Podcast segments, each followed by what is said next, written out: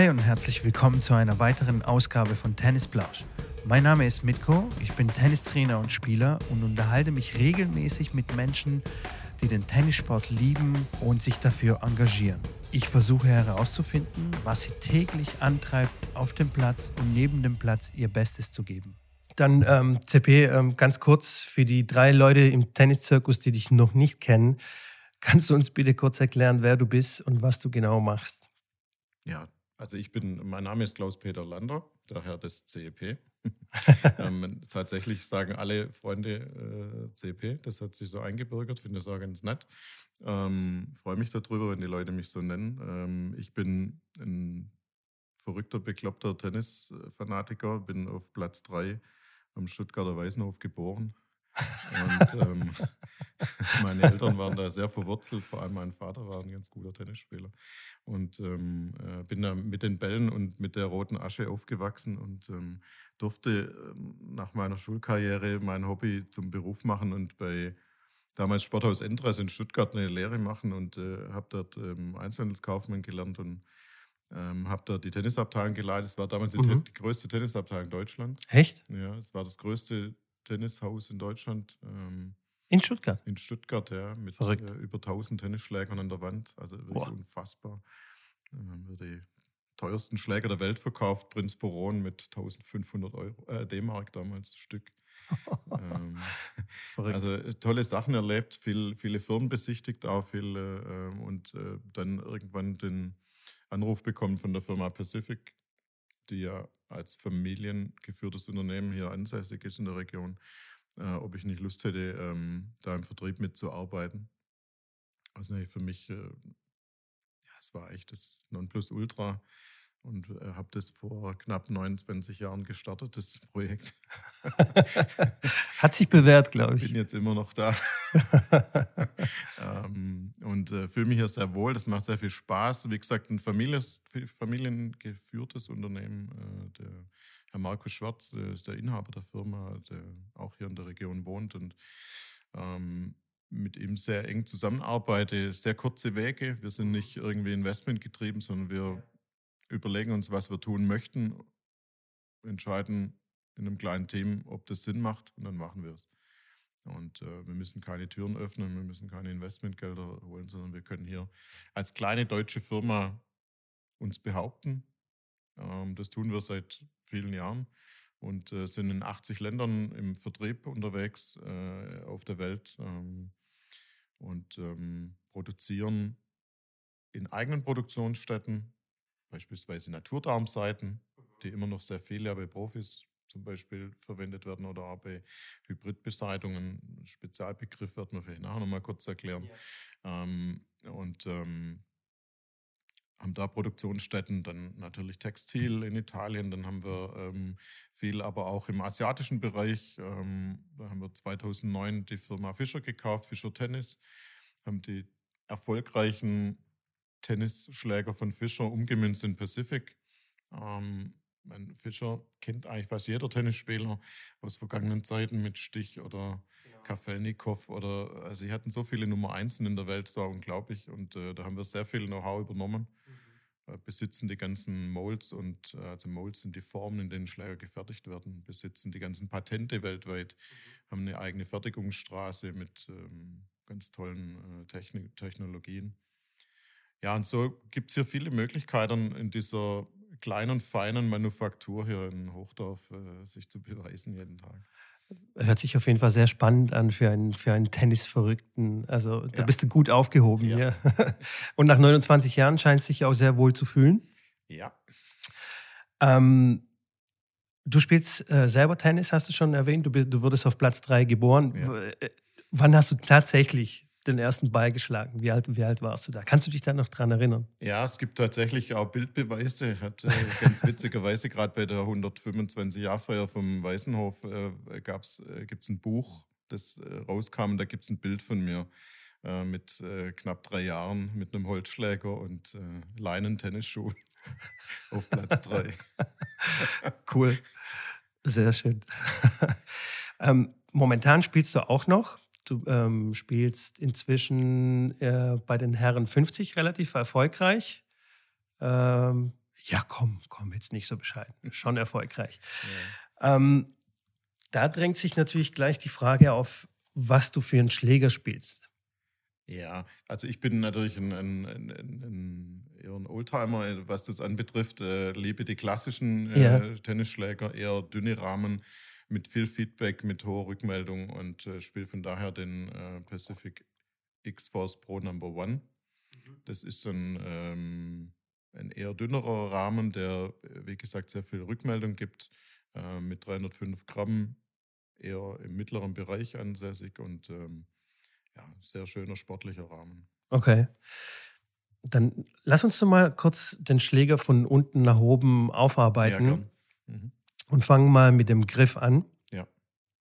Und zwar gibt es ähm, sehr viele Mythen um den Griff ich gehe zum Beispiel ins Sportgeschäft und da habe ich den Verkäufer und er erzählt mir irgendwas so, wenn, wenn, wenn du alle Finger um den Griff ähm, herum, äh, also einfach den Griff umfasst, dann ja. muss irgendwie so ein Abstand sein zwischen Zeig, also zwischen den Fingerspitzen, zwischen den Fingerspitzen und Handballen. Und Handballen ja, genau. So Finger reinpassen, das ist so die alte Faustregel. Genau. Äh, gibt ja.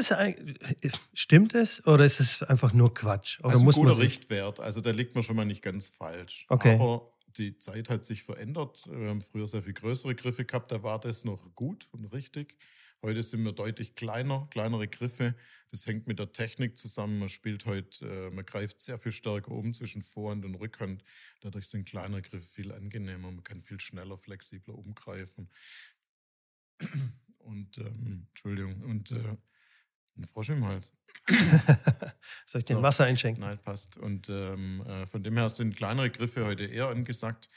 Ähm, ich würde sogar so weit gehen, man drückt dem Tennisspieler den Schläger in die Hand und das, wo er sich am wohlsten fühlt, ja. den muss er nehmen. Das kann man ein bisschen vergleichen mit dem Golf, mit dem Putter. Es gibt keine Regel, welchen Putter für welchen Spieler geeignet ist. Manche spielen diesen langen Stiel das man von Bernhard Langer kennt. Manche spielen einen kurzen mit einem dicken Kopf. Das ist eine, eine Gefühlssache, eine Geschmackssache. Nimm den Griff in die Hand, du musst dich wohlfühlen. Als Beispiel, wer ihn noch kennt, Wimbledon-Sieger Michael Stich, großer Mann, große Hände, er hat Griffstärke 2 gespielt, die zweitkleinste Griffstärke. Warum? Weil er sehr flexibel war, sehr schnell umgreifen wollte, feines Händchen hatte und damit besser klarkam. Mhm, mh, verstehe. Aber wie mache ich das dann im, im Sportladen? Also da nehme ich einfach den Griff, probiere ja. ein bisschen aus, schwingt ja. mal ein bisschen, ein paar Mal hin und her genau. und dann sollte das eigentlich schon ausreichen. Ja. Also ich muss jetzt nicht unbedingt auf den Platz gehen und Bälle schlagen mit dem Griff. Nein. Okay. Und zur Not, wenn Sie zum Pacific-Griff äh, greifen, dann kann man es auch noch wechseln. ein bisschen Werbung machen hier. ähm, genau, aber vielleicht können wir dann auch ganz kurz erklären, weil das ist schon ähm, außergewöhnlich mit dem Griff, also mit diesem modularen Griff. Ja, mit dem Griffsystem. Mit dem Griffsystem, dass du das einmal kurz, ja. genau, dass du das einmal kurz vorstellst, weil ja. ich blick selber noch nicht ganz, ob ich das selber machen kann ja. oder ob ich hierher kommen muss oder wie das, wie das dann funktioniert. Ja, PGS ist ein, ein von uns patentiertes Griffsystem, das ähm, dir die Möglichkeit gibt, die Griffstärke zu wechseln. Es gibt ja diese gängigen Griffstärken 1, 2, 3, 4, 5. 5 gibt es kaum noch, aber ähm, und die kann man wechseln, je nach Griff, nach Handgröße ähm, kann man die, die, Griffstärke verändern. Man kann das, das Basisband abwickeln und dann das, äh, die, die Griffschale runter machen. Okay. Und äh, dann gibt es äh, eben die Griffstärken 1, 2, 3, 4, 5, kann man aufschieben, ohne dass man irgendwelche Klebstoffe verwenden muss, so wie früher. Oder wie eine Schraube. Oder Schrauben, das, das gibt es nicht mehr, das haben wir das neu wird gemacht. Nur gesteckt. Das ist ein gestecktes System, das rastet ein, genau. Okay. Und, ähm, für alle Schlägertypen von Pacific und ähm, äh, ist ein, ein, wie gesagt, ein patentiertes System, nennt sich PGS, Precise Grip System. Und ähm, der Vorteil ist, wenn du jetzt von 1 auf zum Beispiel Griffstärke 4, also wesentlich größer wechselst, wird sich das Schwunggewicht nicht verändern, die Balance verändert sich nicht. Weil eigentlich, wenn man einen größeren Griff macht, hat man ja mehr Gewicht im Griff und dann würde sich die Balance verändern, was kein Spieler möchte sondern diese Griffschalen haben unterschiedliche Gewichte, sodass die Balance des Schlägers erhalten bleibt. Aha. Welche Griffstärke du wechselst. Und zur Handhabung, das kann man selber machen, da braucht man nichts dazu. Das Einzige, was sinnvoll wäre, wenn man diese Griffendkappe, nennt sich in der Fachsprache Buttcap, äh, wenn man die mit einem guten Tacker festmacht. Und da ist eigentlich besser, man hat so einen Hydrauliktacker. Ähm, geht aber auch mechanisch, muss man halt ein bisschen Kraft aufwenden, dass die halt nicht runtergeht nachher. Okay. Das ist das Endstück am Schläger, Ja, wo hinten ja. das Firmenzeichen immer drauf ist. Ja. Das ist die sogenannte Griffendkappe. aber macht es was mit dem Schläger? Also wenn du das, ob du das drauf hast oder nicht drauf hast, das spielt ja keine Rolle dann. Also für das Feeling es muss oder? fest sein, weil sonst hättest du ja hinten Spiel. Aha, okay. Endkappe lose wäre, dann hättest du ja Spiel. Okay, okay, weil okay. Da ist ja sehr viel Kraft. Ja. Durch die Hebelwirkung beim Schlag hinten am Griffende ist ja die meiste Kraft beim Schlagen. Und ähm, äh, die muss schon fest sein. Okay, Ja. verstehe. Ja. Okay, also habt ihr das quasi so gemacht, dass wenn ich jetzt äh, aus irgendwelchen Gründen, äh, also wenn ich jetzt von Griff 2 auf Griff 4 Mhm. wechsle, Ja. wäre dann der Griff eigentlich schwerer. Genau. Ihr habt es aber so gemacht, dass es eben Genau. das Diese nicht Griffschalen sind so austariert, dass es durch die Griffstärkenänderung sich keine Balanceveränderung ergibt. Und das ist sehr wichtig, ja, weil die, äh, das Schwunggewicht ist das, was man beim Schlagen spürt. Schwunggewicht setzt sich zusammen aus Gesamtgewicht vom Racket, aus Kopf- und Grifflastigkeit. Und das ist so ein Zusammenspiel. Diese Faktoren müssen stimmen und nur dann fühlst du dich wohl mit deinem Schläger. Ja, Ja, Hast du kein recht, ja. Mensch mag diese Veränderung vom Schwunggewicht. ja. Dann müsstest du deine Technik verändern, musst schneller zuschlagen oder später oder wie auch immer. Das mag keiner. Äh, Ja, gut, vor allem mag ich es auch, wenn ich immer den gleichen Griff habe, Ja. weil ich habe keine Ahnung, wie viele Schläger ich in meiner Karriere schon hatte. Und ähm, auch wenn es die gleiche Marke ist, die gleiche Griffstärke, äh, der Griff fühlt sich immer ein bisschen anders an. Also Genau. wenn ich die Schläger wechsle. War mit ein Hauptgrund, warum wir das gemacht haben, weil die gängigen Griffe sind ja geschäumt. Also wenn du einen normalen Tennisschläger kaufst von XY-Marke, äh, dann sind diese Griffe geschäumt. Und äh, dieser Schaum, den kriegt man nie immer gleich hin, weil das sind drei Komponenten und je nachdem, in welchem Land, in welcher Fabrik das geschäumt wird, fällt der ein bisschen unterschiedlich hart oder weich aus. Dann haben die häufig das Problem, dass die auch vom Winkel her, wenn man da nicht 100% sauber arbeitet, dann stimmt der Winkel nicht ganz, dann sind die Kanten nicht gerade. Äh, Oder, genau. die, oder die Griffendkappen sind schräg drauf. Passiert sehr häufig. Viele merken das gar nicht, aber sollte man echt mal darauf achten, dass die, die Griffe sind da wirklich sehr unterschiedlich. Und mit unserem PGS-System haben wir natürlich immer den gleichen Winkel. Wir haben immer die gleichen Längen an Kanten. Wir haben immer die gleiche Materialhärte. Und das ist das, was die Profis sehr schätzen und auch ein normaler Spieler eben. Das sind so Kleinigkeiten, die merkt man vielleicht gar nicht so im täglichen Umgang, aber sind einfach gut. Ja, das Ja, macht ja. Ein, gutes, ein gutes Racket aus, eine wahnsinnig hohe Qualität, weil du immer das gleiche Griffgefühl hast. Und der Griff ist nun mal die Verbindung von dir zu deinem Handwerkszeug. Ja, definitiv, ja. Also, Also es ist der erste Eindruck, den du hast, ist der Griff. ja, Und der Griff ist das, äh, die Verbindung von dir zu deinem Schläger. Und äh, nicht die Seite und nicht der Rahmen, sondern der Griff. Und deswegen wird er leider, der wird leider sehr stiefmütterlich behandelt, auch was das Material und auch die, die, ähm, das Wechseln der Bänder anbetrifft, kommen wir ja vielleicht später noch ein bisschen drauf, äh, wie man das macht. Aber ähm, äh, da, das ist eigentlich sehr schade, weil es ist so ein bisschen, ich vergleiche es ganz gern mit dem Skischuh. Ja, Ich kann einen Top-Ski haben und ich kann ein guter Skifahrer sein. Wenn aber der Schuh nicht passt oder nicht in die Bindung passt, dann habe ich ein Problem. stimmt, ja. So habe ich das äh, nie gesehen. Das ist tatsächlich, der Griff ist ja die Verbindung ähm, zwischen mir und, und, und dem Schläger. Im Spielgerät, genau. Stimmt, das ist Ja. sehr gut, ja. Das, äh, Ähm, ja, du sagtest, man merkt es nicht. Ich merke das im, im täglichen also Doing oder beim Spielen, beim Training geben, merke ich das natürlich nicht. Aber ich merke es spätestens dann, wenn ich den Schläger wechsle. Also wenn mein Schläger gerissen ist genau. und ich dann wechsle, dann merke ich hopp, hoppla. Und dann brauche ich erstmal eine Weile, bis Ja. ich mich an den neuen Griff gewöhne. genau. Und wenn ich dann wieder zurückwechsle, also wenn der Schläger wieder frisch bespannt ist und wieder zurückwechselt, dann ist es wieder eine Umstellung Ja. für mich.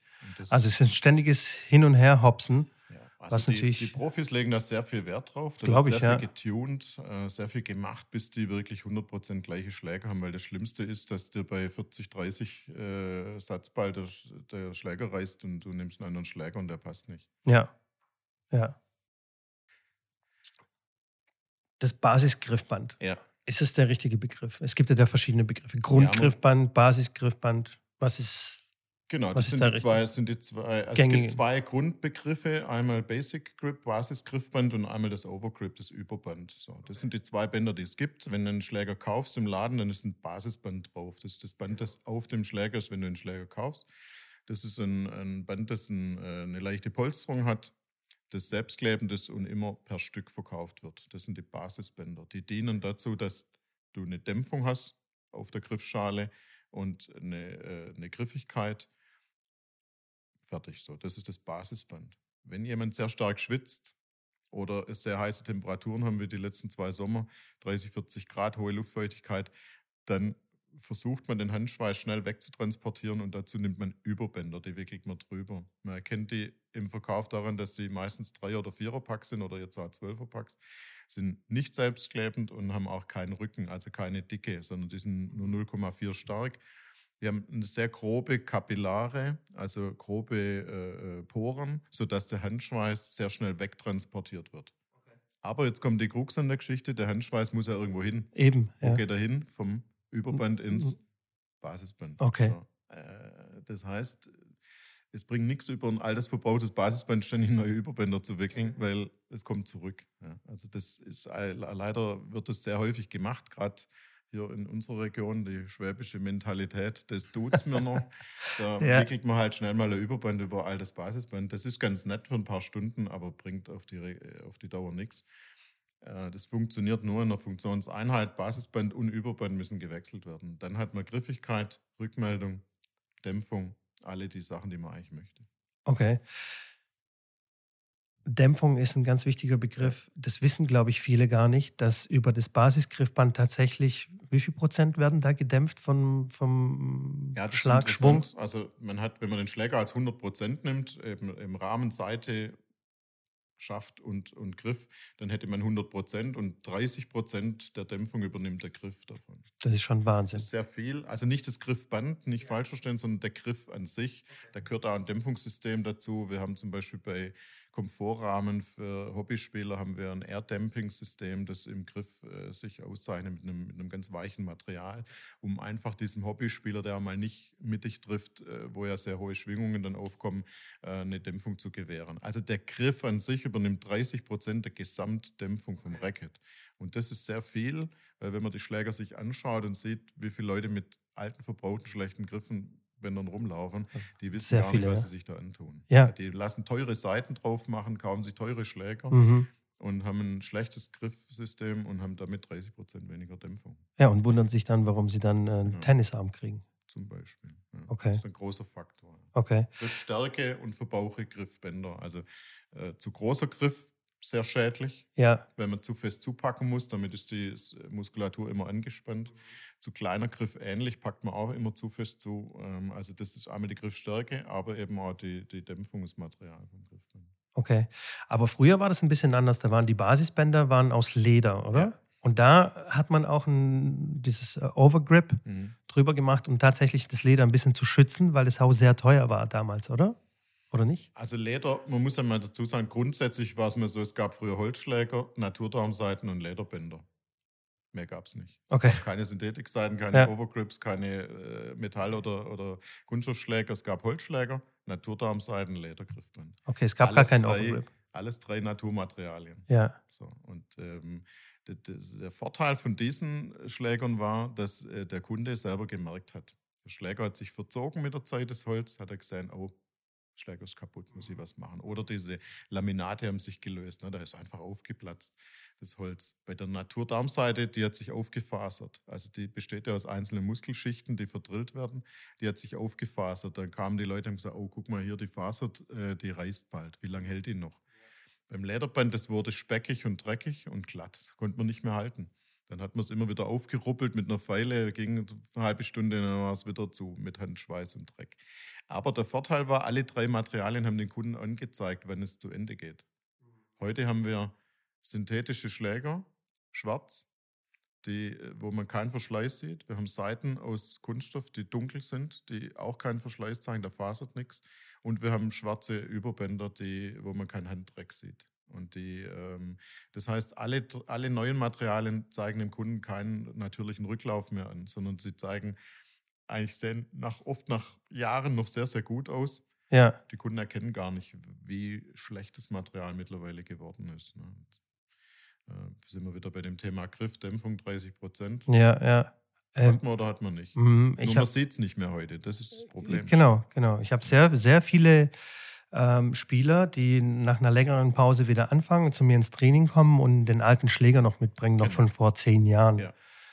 Schicke die gleich wieder nach Hause. Also ich schicke sie nicht nach Hause, sondern drücke ihnen einen anderen Schläger in die Hand, genau. weil äh, das können sie sich nicht antun. Erstens ist die Seite ja komplett durch.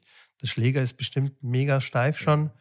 Und das Griffband auch schon durch. Ich, ich würde mir wünschen, dass, dass Leute wie du, äh, die auf dem Blatt stehen und die aktiv Kontakt haben zu Tennisspielern, dass die sich angewöhnen, jeden Schüler ins Netz zu holen und mit ihm kurz das Material durchzugehen. Ja, weil es wird gelehrt, Vorhand, Rückhand, Aufschlag, Ernährung, Schnellkraft. Ich weiß nicht, was die Leute denen alles beibringen, aber keiner schaut sich das Material an. Und das ist sehr, sehr schade. Deswegen machen wir das heute auch als Lehrauftrag für die äh, für die Trainerausbildung, dass man das Tennistrainer Materialkunde lernen muss. Und es ist ganz einfach, den Schüler ins Netz zu holen, zu sagen, pass auf, zeig mir deinen Schläger, ist das das richtige Modell für dich? Können wir vielleicht nachher noch drüber sprechen, was gibt es für verschiedene Modelle. Dann gucke ich mir die Seite an, frage ihn, wie lang die drauf ist und ich gucke mir die Griffstärke an und das Griffband. Diese drei Sachen muss ich kontrollieren. Da tue ich meinem Schüler einen Gefallen. Als Beispiel, wenn du heute Golf spielen gehst, dann schaut sich der Pro dein, die sagen immer Besteck, also die Ausrüstung an. Und dann sagt er, du bist 1,90 groß, du hast reguläre Schläger, geht nicht. Die müssen wir, den Köpfe müssen wir anheben, du bist zu groß, so stimmt der Winkel nicht, wir müssen die Griffe verlängern. Und nur wenn du das machen lässt, nimmt er dich wieder mit das nächste Mal. Wenn du es nicht machen lässt, okay. kannst, brauchst keine, kriegst keine Trainerstunde mehr. Leider ist es im Tennis nicht ganz so gut. Ja. Da gibt es ein paar Trainer, die machen das, die sind auch super erfolgreich. Und ich finde auch, das gehört als Lehrauftrag einfach dazu. Das ist eine wichtige Sache. Ähm, ja, also da gibt es viel zu erzählen. So gute Tennisschulen wie deine, die dann eben Testschläger da hat, die den Leuten eben dann eben auch mal was in die Hand drücken können, sagen, probier mal hier alternativ was. Und da geht es gar nicht ums Verkaufen, sondern es geht nur darum, um ihm aufzuzeigen, dass es für ihn leichter ist, mit einem optimalen Griffgröße, mit der Dämpfung, mit allem leichter zu lernen. Ja, definitiv bin ich voll bei dir und ähm, genauso mache ich es auch ja. tatsächlich. Lass uns dann weitermachen mit dem Schläger. Ja. Und zwar frage ich mich wirklich schon sehr lange, was dieses Gummiband oberhalb vom Griffband, was das eigentlich bringt. Also weißt du, dieses, was man so wegziehen kann und drüber stülpen kann und so. Was hat denn das für eine Funktion? Ist es irgendwie so eine Nostalgie von früher? Äh, das hat ja jeder Schlägerhersteller, hat dieses Gummiband. Ganz ehrlich, gar keine. Gar keine, ne? Das ist Werbung. Ist einfach nur Werbung, ne? Ja, bringt gar nichts. Bringt gar nichts. Aber hat jeder. Ja, hat jeder. Ich finde es in der heutigen Zeit auch nicht mehr zeitgemäß, muss ich ehrlich sagen. Wir denken auch darüber nach, das äh, irgendwann wegzulassen, weil es ist Plastik und es ist Kunststoff und es ist eigentlich nutzlos. Also ja. hat man irgendwann mal gemeint, man müsste sowas machen, sieht cool aus. Ähm, hat keine Funktion. Okay. Gott sei Dank, ich habe end, endlich mal aufgeklärt. ja, okay. mal ehrlich sein. Ja. okay, dann ähm, geht es weiter nach oben. Dann kommt der Rahmen, oder wie ja. nennt man das? Herzstück? Nee. Ja, jetzt kommt der Schaft und das Schlägerherz. Schlägerherz, Aber genau. wir sind jetzt beim Rahmen. Beim also Rahmen, ich, genau. Ich äh, vergleiche den Rahmen mit dem Chassis von einem Auto. Mhm. Ähm, wenn du heute Tennis spielen willst, dann und einen Tennisschläger kaufen willst, dann solltest du dich einfach hinterfragen, beziehungsweise ein guter Verkäufer hinterfragt dich oder ein Berater und sagt, äh, was bist du für ein Spielertyp? Ja, es gibt den Typ, der, der fährt mit dem, um wieder auf den Autovergleich zu kommen, der will ein Auto, das geländegängig ist, der fährt äh, in die Berge, der braucht einen Jeep. Dann gibt es den, der will rasant auf der Strecke machen, der braucht einen Rennwagen. Und dann gibt es den, der cruisen will, der eben gemütlich mit der Familie, mit vier Personen in Urlaub fahren will. Und genauso gibt es Tennisspieler, die sehr schnell und sehr hart spielen, die direkten Kontakt zum Ball wollen, die brauchen diesen Speed, diesen Rennwagen äh, mit hoher Rückmeldung. Dann gibt es diese Leute, die einfach nur ein Doppel spielen wollen, ein schönes Doppelchen mit Stopp und Lob und Spaß haben wollen, Aufschlag, Schritt ins Feld, Halbvolley. Äh, die brauchen Dämpfung. Die brauchen Dämpfung, Beschleunigung, die wollen nicht mit Kraft spielen, die wollen cruisen. Ja, und dann haben wir eben noch die Typen, die ähm, äh, den Spielertyp, der einfach ambitioniert Mannschaft spielt, aber nicht jeden Tag zum Training kommt. Das heißt, der will schon Rückmeldung, aber bitte nicht ganz so fest, weil er kann nicht jeden Tag trainieren, hat nicht die Muskulatur und die Sehnen. Ähm, der braucht ein bisschen Unterstützung, aber schon sportlich. Ja. Und das ist so ein bisschen das, ähm, einfach sich mal zu hinterfragen, was möchte ich eigentlich? Möchte ich Komfort? Möchte ich Power? Möchte ich Kontrolle? Möchte ich Speed? Und äh, je nachdem muss man dann halt gucken, äh, gibt es halt sehr, sehr dünne, kleine Rahmen, die eher mit hoher Rückmeldung und, und, und, direktem Feedback sind. Aber da muss ich halt arbeiten, da muss ich was tun. Da kommt selber nichts raus. Das sind diese ganz flachen. Dünne ne? 19 mm Rahmen, äh, kleiner Kopf, ja, möglichst nur eine harte Beseitigung. Ja, da muss ich jede Beschleunigung selber er, er, äh, erwirtschaften oder wie sagt man, äh, generieren. Mhm. Äh, da kommt nichts raus. Ja. Das muss ich mit meiner Technik tun. Aber es ist natürlich Feedback. Also vergleichsweise ein Marathonläufer möchte einen Schuh ohne Dämpfung. Ja. Der möchte direkten Kontakt zur Straße spüren, weil der braucht den Straßenkontakt. Der braucht keine Dämpfung. Warum? Weil er trainiert ist. Der trainiert jeden Tag, läuft jeden Tag, hat eine gute Muskulatur, gute Sehnen, gute Bänder. Der braucht nicht die Dämpfung. Wenn ich einmal in der Woche laufen gehe, brauche ich Dämpfung, weil ich habe nicht die Muskulatur dazu. Also muss ich mir die holen. Aber ich möchte, der Marathonläufer möchte nicht die Energie in der Sohle lassen, sondern der will den Kontakt zur Straße. Und genauso ist es beim Spielen. Ein guter Spieler will Kontakt, der will was spüren, aber der kann sich auch erlauben, weil er gute Protection hat, indem er einfach gute Muskulatur hat. Armmuskulatur, Schulter, alles, alles trainiert, dann kann er sich das erlauben. Jemand, der einmal in der Woche spielt, der braucht einen Schläger, der ihn unterstützt der ein bisschen dämpft beim Schlag, der die Schwingungen aufnimmt, weil er trifft nicht immer mittig. Sonst würde er öfter spielen oder es wäre sein Beruf. Ähm, äh, und ja, so kann man es fortsetzen. Ne? Wenn jetzt jemand, du hast vorhin mal erwähnt, du hast Spieler, die da nach Jahren mal wieder Tennis spielen wollen, die kommen dann mit ihren alten Schlägern, wo sie mal erfolgreich waren in der Kindheit. Ja, das sollte man eigentlich die Finger davon lassen. Ne? Da gibt es heute Schläger, die ein bisschen dich unterstützen, gerade wenn man wieder einsteigt. Was sind denn so die, die gängigsten ähm, Rahmen? Also da gibt es ja diesen ganz flachen, den du erwähnt ja. hast, der gutes Feedback gibt ja. und aber man viel arbeiten muss.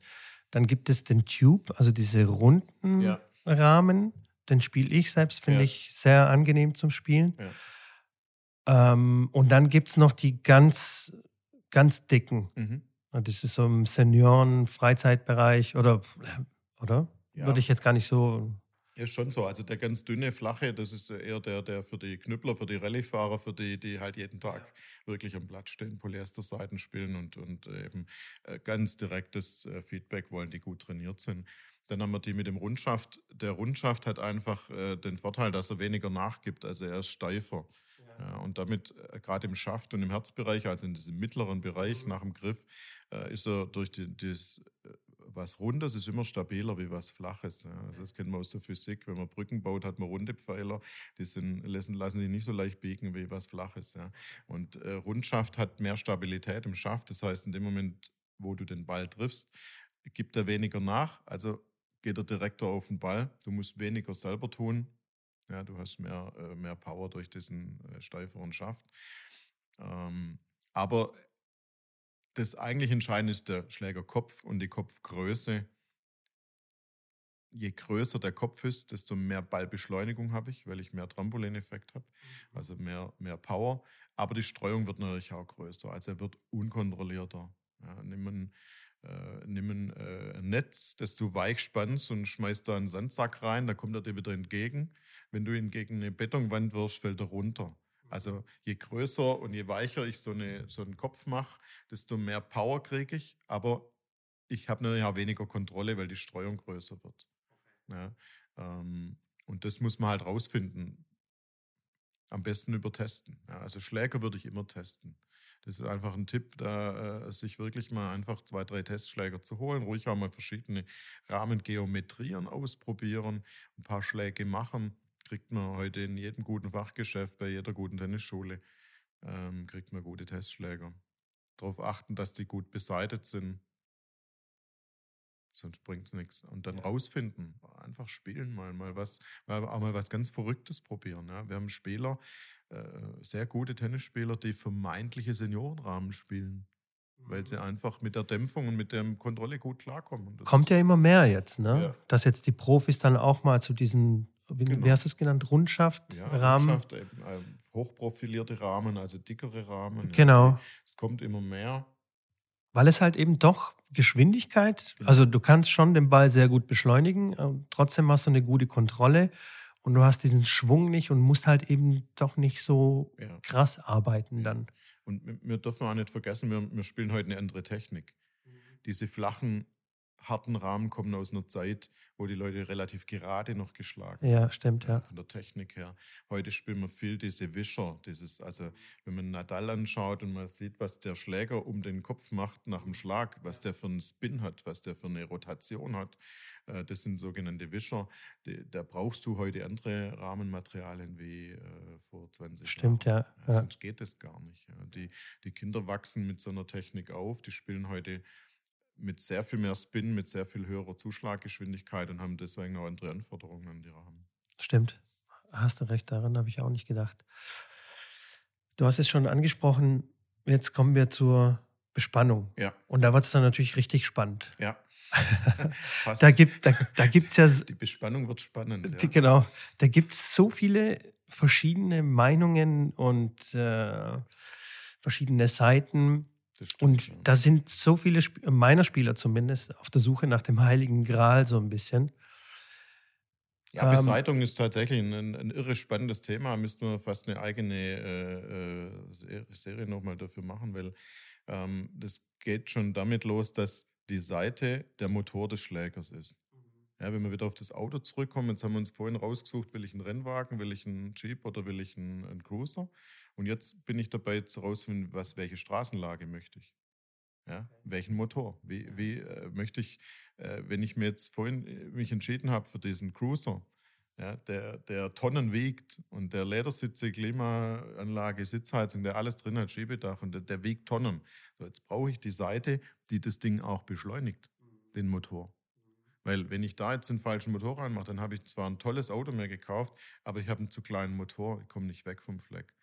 Oder ich habe mir einen Rennwagen gekauft und habe äh, den falschen Motor. Das bringt nichts. Ja. Also das ist, man, man muss beim, beim Schläger, und da muss man klar sagen, die Spieler, die Profis, wir sprechen jetzt von den Profis, bezeichnen das Racket als Stringholder. Das Schläger Okay. ist nicht das Wichtigste, sondern die Seite. Die be bestimmen jede Woche, kommen sie zu einem Turnier, gucken sich an, wo spiele ich, auf welchem Belag, mit welchen Bällen, auf welcher Höhe und dann entscheiden sie, welchen Motor sie wählen für diese Woche. Die wechseln nicht den Schläger, die wechseln den Motor. Alles klar. Weil sie spielen vielleicht mit härteren Bällen diese Woche auf einem schnelleren Belag, dann brauchen sie einen kontrollierteren Motor wie die Woche davor auf Sand mit weichen Bällen. Da brauchen sie einen schnellen Motor, der beschleunigt. Am krassesten ist der Wechsel, wenn die kommen von, von Paris auf Sand auf äh, zum Beispiel nach Halle auf Rasen. Und äh, da muss man sich einfach vorstellen, dass man auf Sand äh, eine Beschleunigung braucht, um von hinten, von der Grundlinie schnell zu beschleunigen, braucht man schnelle Seiten. Ähm, dann kommen die auf Rasen nach Halle oder nach Stuttgart, dann geben die beim Beseitigungsservice immer fünf oder zehn Schläger ab, lassen sich verschiedene Seiten stärken, also dicke Durchmesser, mit verschiedenen Kilozahlen drauf machen. Gehen auf den Trainingscourt, spielen diese Schläger durch, kommen zurück und sagen, mit diesen Bällen auf dem Rasen in der Höhe, bei dem Wetter, bei der Temperatur möchte ich diese Kilozahlen. Habe ich die beste Kontrolle. Spannend wird es, wenn dann, und das passiert häufig bei Turnieren, man hat Montag, Dienstag 40 Grad und auf einmal gibt es einen Temperatursturz auf 15 Grad oder 20 Grad. Es regnet zwei Tage, die Temperatur geht von 40 auf 20 runter. Hatten wir in Stuttgart x-mal äh, beim Weißenhof-Turnier Mercedes Cup. Dann schneit es bei uns Schläger am Stand zum Beseiten. Weil dann gehen die von bei 40 Grad müssen die hohe Kilozahlen bespannen, weil die Seiten gehen auseinander wie Butter äh, durch die Hitze ja, brauchen die eine hohe Kontrolle, wir lassen hoch, hohe Kilozahlen beseiten. Jetzt geht die Temperatur 20 Grad runter, dann schneidest du alle raus und die gehen alle zwei, drei Kilo runter, weil das passt nicht mehr. Vergleichen wir es wieder mit dem Auto. Der Asphalt ist plötzlich kalt, die Reifen haben den Grip nicht mehr, also muss sie andere Reifen fahren. Und der Tennisspieler muss mit der, also der Profi, wir sprechen jetzt vom Profi, ähm, ich glaube, im Hobbybereich, da wäre es jetzt ein bisschen übertrieben. Aber nur mal, dass man es versteht. Ja. Der Motor ist die Seite und der Spieler wechselt die Seite, nicht den Schläger. okay. Das, das allein schon, zu wissen, finde ich schon ja. spannend, ja, dass man sich nur mal total, drüber nachdenkt, weil wenn man nämlich sieht, mit den Leuten spricht, ich frage ja dann, ich bin ja wie so ein Schuhverkäufer, der nur auf die Schuhe guckt. Ich gehe in den Tennisclub und gucke mir an, was die Leute spielen. Und dann frage ich immer so spaßeshalber oder im Trainingslager, wenn da im Hotel abends in der Bar sei, da deine Schläge, wie lange sind die beseitigt? Und man hat mal einen Schnitt errechnet, ich weiß nicht, ob das äh, wirklich äh, verifiziert ist, aber man sagte ungefähr zwei Jahre lassen die Leute ihre Seite auf dem Schläger. Ja, was, schon, was schon Wahnsinn ist. Das ist brutal, ja. Also man, man, man, man kennt so Zahlen, nach dem Beseiten, acht Stunden nach dem Beseiten lässt eine Seite schon über 20 Prozent nach an Elastizität, an Wie viel Dämpfung, Stunden? an Rücksprungkraft. Nach acht. Nach Stunden. acht Stunden schon 20? Ja. Wow. Und das geht natürlich nicht in gleichem Maß weiter. Das ja. wäre natürlich fatal. Da wäre er ja tot nach, äh, nach paar Stunden, ein paar Tagen. Aber man sollte einfach sich bewusst machen, dass man die Energie, die Beschleunigung und die Dämpfung über die Seite holt. Man trifft nicht mit dem Rahmen den Ball, man trifft mit der Seite hoffentlich. hoffentlich, ja. Und das ist das, was äh, die Leute kaufen sich teuerste Schläger. Da wird in der äh, auf, auf Armschonung, auf Dämpfung, auf Rücksprungkraft. Da muss er schön sein, er muss der richtige Preis haben. Die testen und testen und testen. Dann kaufen sie einen Schläger, lassen sie ihn bescheiden und spielen sie zwei Jahre mit der gleichen Seite. Das ist natürlich das fatal. Ist, das ist das Schlimmste, was du machen kannst, ist wie wenn du ein Auto kaufst und die Reifen nicht wechselst ja. oder, den, oder den Motor nie Öl nachguckst. Also den, der kann nicht die Leistung bringen. Ja, ja. Und, Leuchtet ähm, ein. Das ist leider so, dass, dass man da viel mehr Aufklärung bräuchte. Ähm, aber das Bewusstsein ist leider da mehr auf den Schläger gerichtet wie auf ja. die Beseitigung hoffentlich schaffen wir jetzt hier mit ein bisschen mehr Bewusstsein für, genau. für die Tennisbeseitigung. Ja, genau, bin jetzt ziemlich abgekommen von der eigentlichen Frage. Die, die Materialien ähm, sind natürlich dann äh, das Zweite. Es gibt natürlich unglaublich viele Materialien, ähm, aber da ist ein bisschen wie mit dem Schläger vorhin, sich mal hinterfragen, was möchte ich mit der Beseitigung? Möchte ich Dämpfung, was die meisten wollen? Möchte ich Kontrolle oder möchte ich Spin mit der Seite erzielen? Das sind die drei Sachen, die man mit der Seite machen kann. Also Dämpfung, Spin oder Kontrolle. Und wenn ich das weiß, dann, dann muss ich gucken, okay, jetzt gibt es Materialien. Für die Kontrolle gibt es sehr harte Seiten wie Polyester. Das ist ein Monophil, also an einem Stück gespritzt, wie ein Spaghetti. Da kommt oben ins Silo-Material rein, unten wird ins Wassermaterial reingeschossen. 5000 Meter am Stück, das Polyester. Ein Stück, ein Strang, so, mehr kann er aber auch. Sind es die, die quasi nie reißen? Die dann so werden wie ein Maschendrahtzaun und man jahrelang spielen kann? Und, ja, oder? die beim Rausschneiden auch nicht wegspringen. Genau. genau. wenn man die Seite durchschneidet, bleiben die zwei Enden beieinander stehen. Das ist Polyester. Und daran sieht man auch schon die Elastizität dieses Materials, nämlich null. Okay. Ja, das hat am Anfang ein bisschen, aber verliert sehr schnell.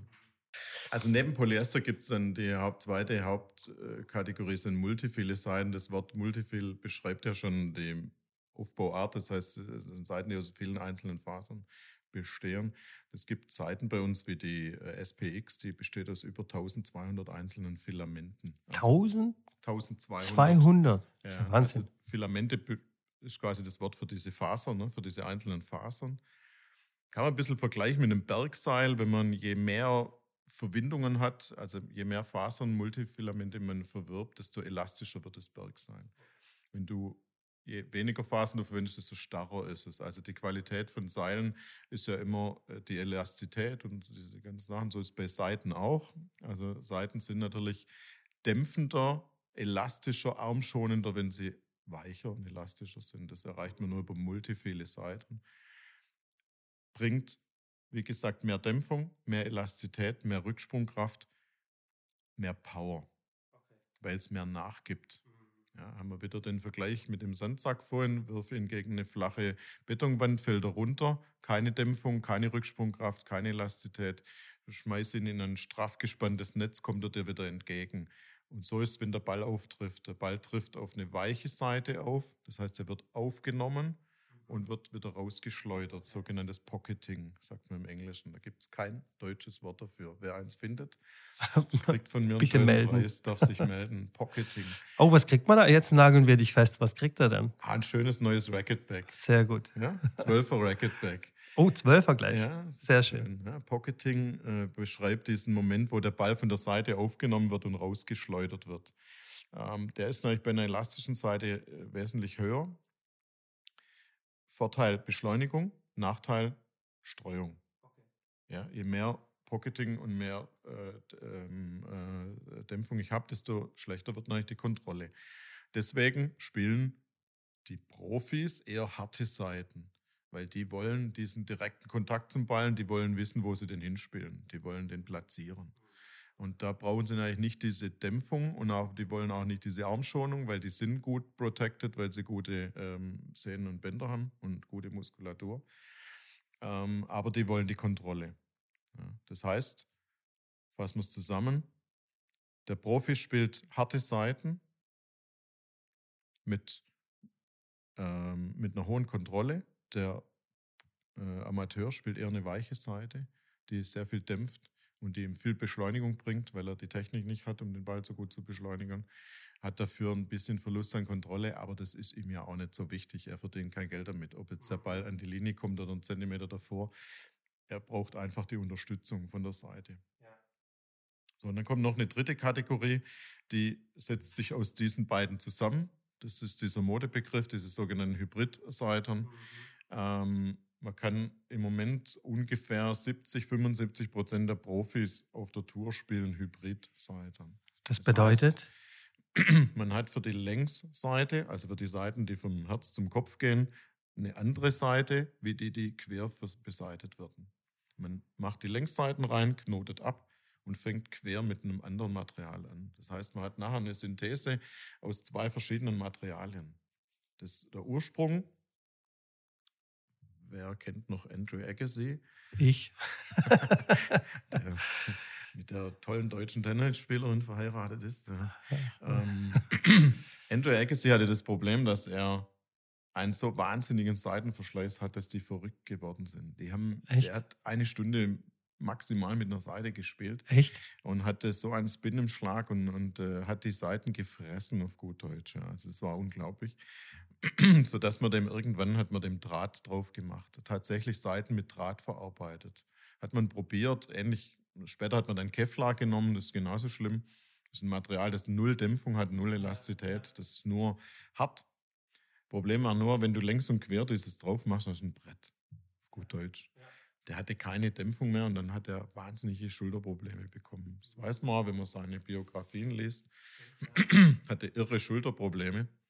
Also hat man gesagt, es geht nicht. Jetzt haben wir zwar eine Haltbarkeit, aber der Kerl wird, geht kaputt daran, weil jeder Aufprallschock war brutal. Das ist wie wenn du mit dem Beton Ja, ja, klar. Auf den Ball drauf haust. Du kriegst alles direkt ab in den Körper. Ich kann mich erinnern, er hat auch mal eine Zeit lang sehr komisch aufgeschlagen. Er hat äh, direkt hinter dem Rücken angefangen, ich glaube, wegen, Ja. wegen der Schulterprobleme. hatte riesen Schulterprobleme. Ob die nur schlussendlich nur wegen der Seite waren, das ist natürlich äh, ist für mich nicht zu beurteilen, aber es passt zu dem Bild. Dann hat man gesagt, okay, eigentlich müsste man dem mal eine Kombination machen. Es ist so, dass zu 90 Prozent reißt die Längsseite, nicht die Querseite. Geht euch wahrscheinlich auch so. Wenn ihr eine Seite reißt, guckt ihr drauf, dann ist immer die Längsseite gerissen. Warum? Na, zum einen ist die natürlich deutlich länger wie die Querseite. Okay, macht Sinn, ja. Zum, je nach Schlägermodell doppelt so lang wie die Querseite. Das kommt auf die Schlägerform an. Ähm, hat natürlich dadurch eine höhere Belastung und dann ist die Seite, die wandert. Der Begriff Wandern ist ja schwierig zu erklären im Radio oder im Podcast.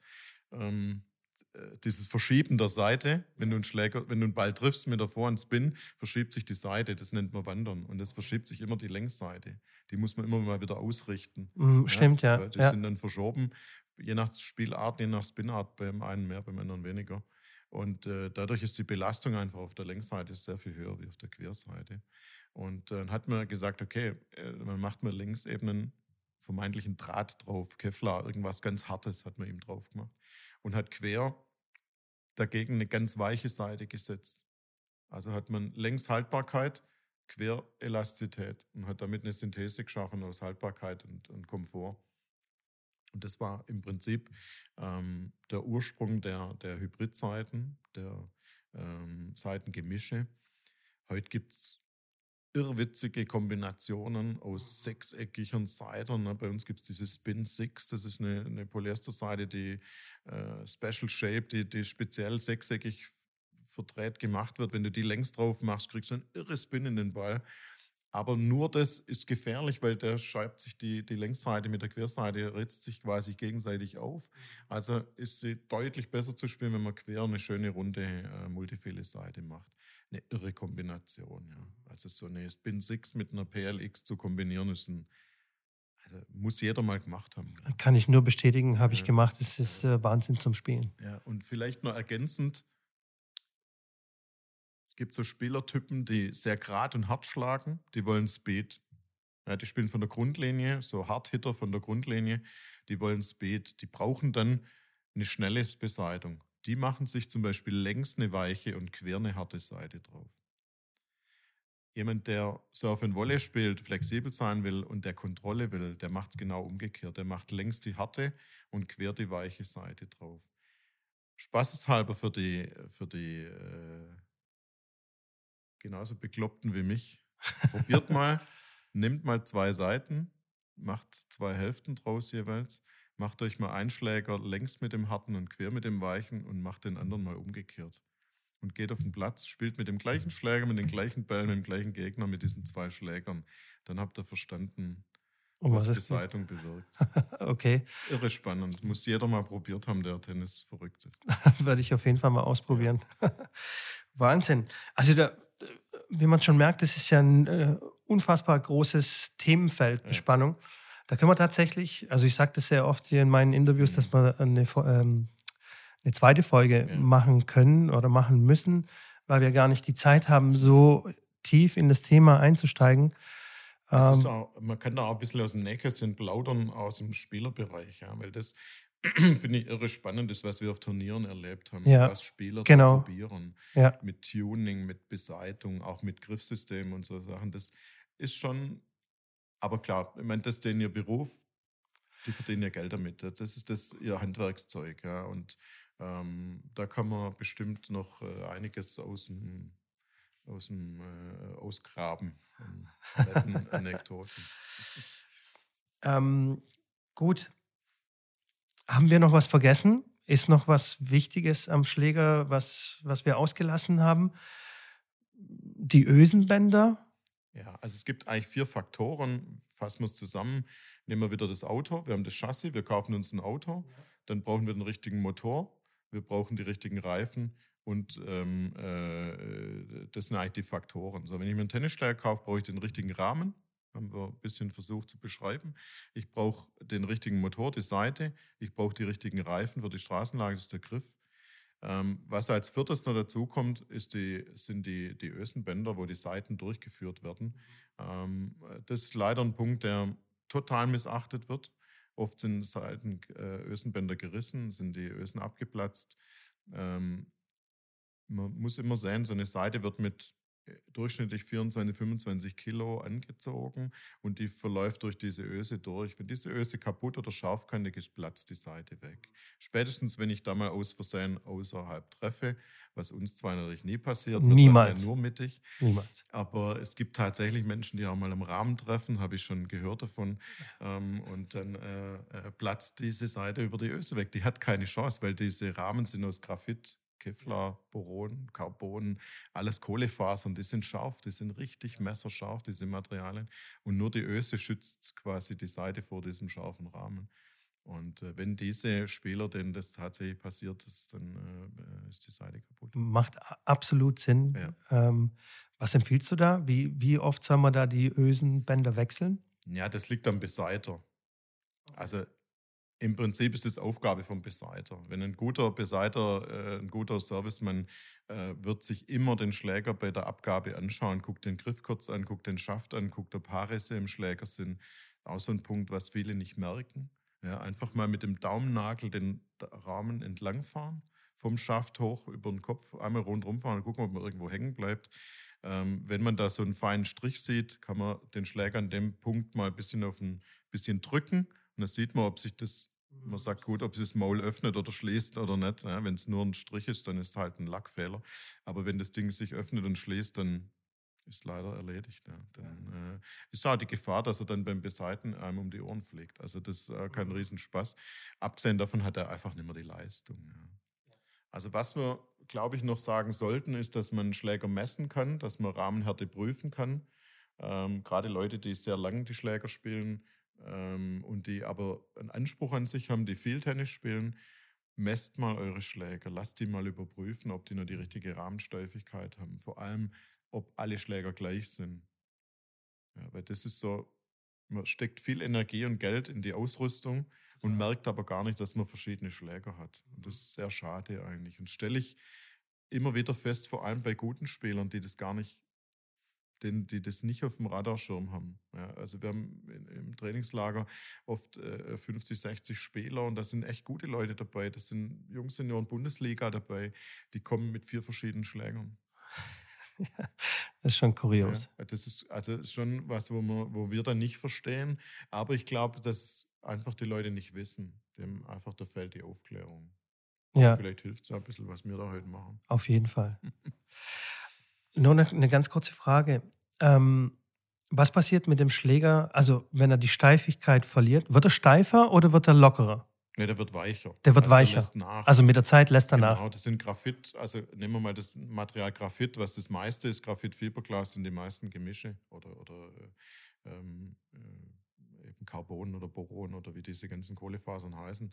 Ähm, die sind sehr empfindlich und man muss sich vorstellen, dass bei jedem Beseitungsvorgang man zieht ja nicht alle Seiten gleichzeitig an, sondern man macht erstmal diese Längsseiten rein. So, da bespannt man jede mit 25 Kilo. Das sind 16, 18 Längsseiten mal 25 Kilo. Darf jeder mal ausrechnen, was da für eine Belastung auf dem Schläger ist. Der möchte jetzt eigentlich gern, der Kopf und der Herz möchte gern zusammengehen. Bis du dazu kommst, die Querseiten reinzumachen, ist so ein Druck auf dem Schläger. Und äh, er verformt sich dabei auch ein Stück weit, je nach Beseitigungsmaschine. Ein neues Thema. Ähm, äh, ganz wichtiges Thema, ähm, dass die, die, die Schläger eben äh, gut fixiert sind auf der Maschine. So, und jetzt kommen die Querseiten rein. Und erst jetzt kriegt er wieder die Entlastung, dass er wieder überall gleichmäßig belastet ist. Und das macht den Schläger müde. Jeder Beseitigungsvorgang ermüdet den Schläger. Ähm, oft sehen die optisch noch super aus, aber die haben keine, keine Steifigkeit mehr, die sind platt. Und das kann man messen. Muss man halt schauen, wer so ein Rahmenmessgerät hat. Ähm, und dann kann man das überprüfen. Und da wird man sich wundern, weil das Problem ist, man merkt es sehr schlecht, weil das ja ein schleichender Prozess ist. Ja. ja wenn du, wenn, ich sage ganz gern, wenn so Spieler manchmal den Schläger neu in die Hand bekommen würden, die würden tot umfallen. Aber die merken es eigentlich nicht, weil das ja so langsam passiert und die stellen sich, die schlagen ein bisschen schneller zu, stellen ein bisschen anders zum Ball, machen alles Mögliche und merken es einfach nicht. Das ist echt ja. Wahnsinn. Echt Wahnsinn. Also ähm, habe jetzt versprochen, wir machen eine zweite Folge, weil es ist ja ein unglaublich spannendes Thema und da gibt ja. es, also wir kratzen ja, glaube ich, auch nur an der Oberfläche gerade. Ja, ähm, die Zeit rennt. Ich würde dann äh, zum Schluss kommen und dir drei persönliche Fragen, aber tennisspezifisch. Keine Angst. Puh. Wer ist dein absoluter Lieblingstennisspieler oder Tennisspielerin? Gibt es da jemand? Ja, klar. Also für mich gibt es nur Roger. Okay. Total. Total. Roger. Roger ist einfach unglaublich. Ja. Also nicht nur als äh, von der Technik, sondern auch als Mensch, als Tennisspieler. Einfach für mich äh, unglaublich. Okay. Hat alles. Lass ich durchgehen. ähm, du hast bestimmt auch schon viele, viele Tennisbelege ausprobiert, also Boden, ja. Bodenbelag. Was spielst du am liebsten? Ja, das hat sich tatsächlich verändert. Ich hab, äh, war früher der Meinung, ich kann nur auf Sand spielen. Wahrscheinlich, weil wir nur auf Sand spielen hier in, in Mitteleuropa oder in Deutschland. Ja. Mittlerweile tatsächlich schnelle Beläge, hart, schnell, direkt. Hart, schnell, direkt. Ja. Zum Beispiel?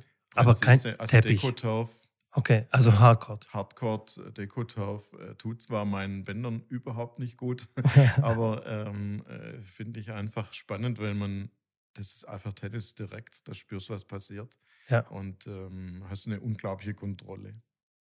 Bin ich absolut bei dir. Ist auch Ja. mein Lieblingsbelag, Ja. seit ich in Amerika gespielt habe. Was ist dein bester Schlag? Was würdest du sagen? Oh, Unvorbereitet. Oh, lieber der- Gott. Ich würd der sagen, trifft dich hart. Rückhand Return. wow, das ist aber, Tatsächlich im Moment mit Abstand mein Lieblingsschlag. okay, ist aber echt ein sehr spezieller Schlag. Ja. Rückhand Return. Okay, Ja. Slice oder durchgezogen? Nee, durch. Also Durchgezogen. Ich, ich, dre- ich arbeite an mir, denn nicht mehr als Leist zu spielen. Volle Lotte durchziehen. Okay, Mit allem, was dazugehört. Die Hallenwand leidet bei uns zurzeit, aber sehr gut. Okay, CP, Wahnsinn. Also ich habe in dieser einen Stunde so viel gelernt. Ich hoffe, die Zuschauer, da, äh, Zuschauer, Zuhörer da draußen auch. Wenn ihr noch weitere Fragen habt, schreibt uns gerne ähm, äh, über Instagram Ja. oder an unsere E-Mail-Adresse return@tennisplausch.de. Ich leite die Fragen gerne weiter an CP. Und wie gesagt, die nächste Folge planen wir gleich im Anschluss. CP, recht herzlichen Dank für deine Zeit. sehr gern. Hat Spaß gemacht. Und das ist auch einfach die Passion. Unser Sport muss leben. Ja? So sieht's aus. Ja, So sieht's aus. Danke, CP.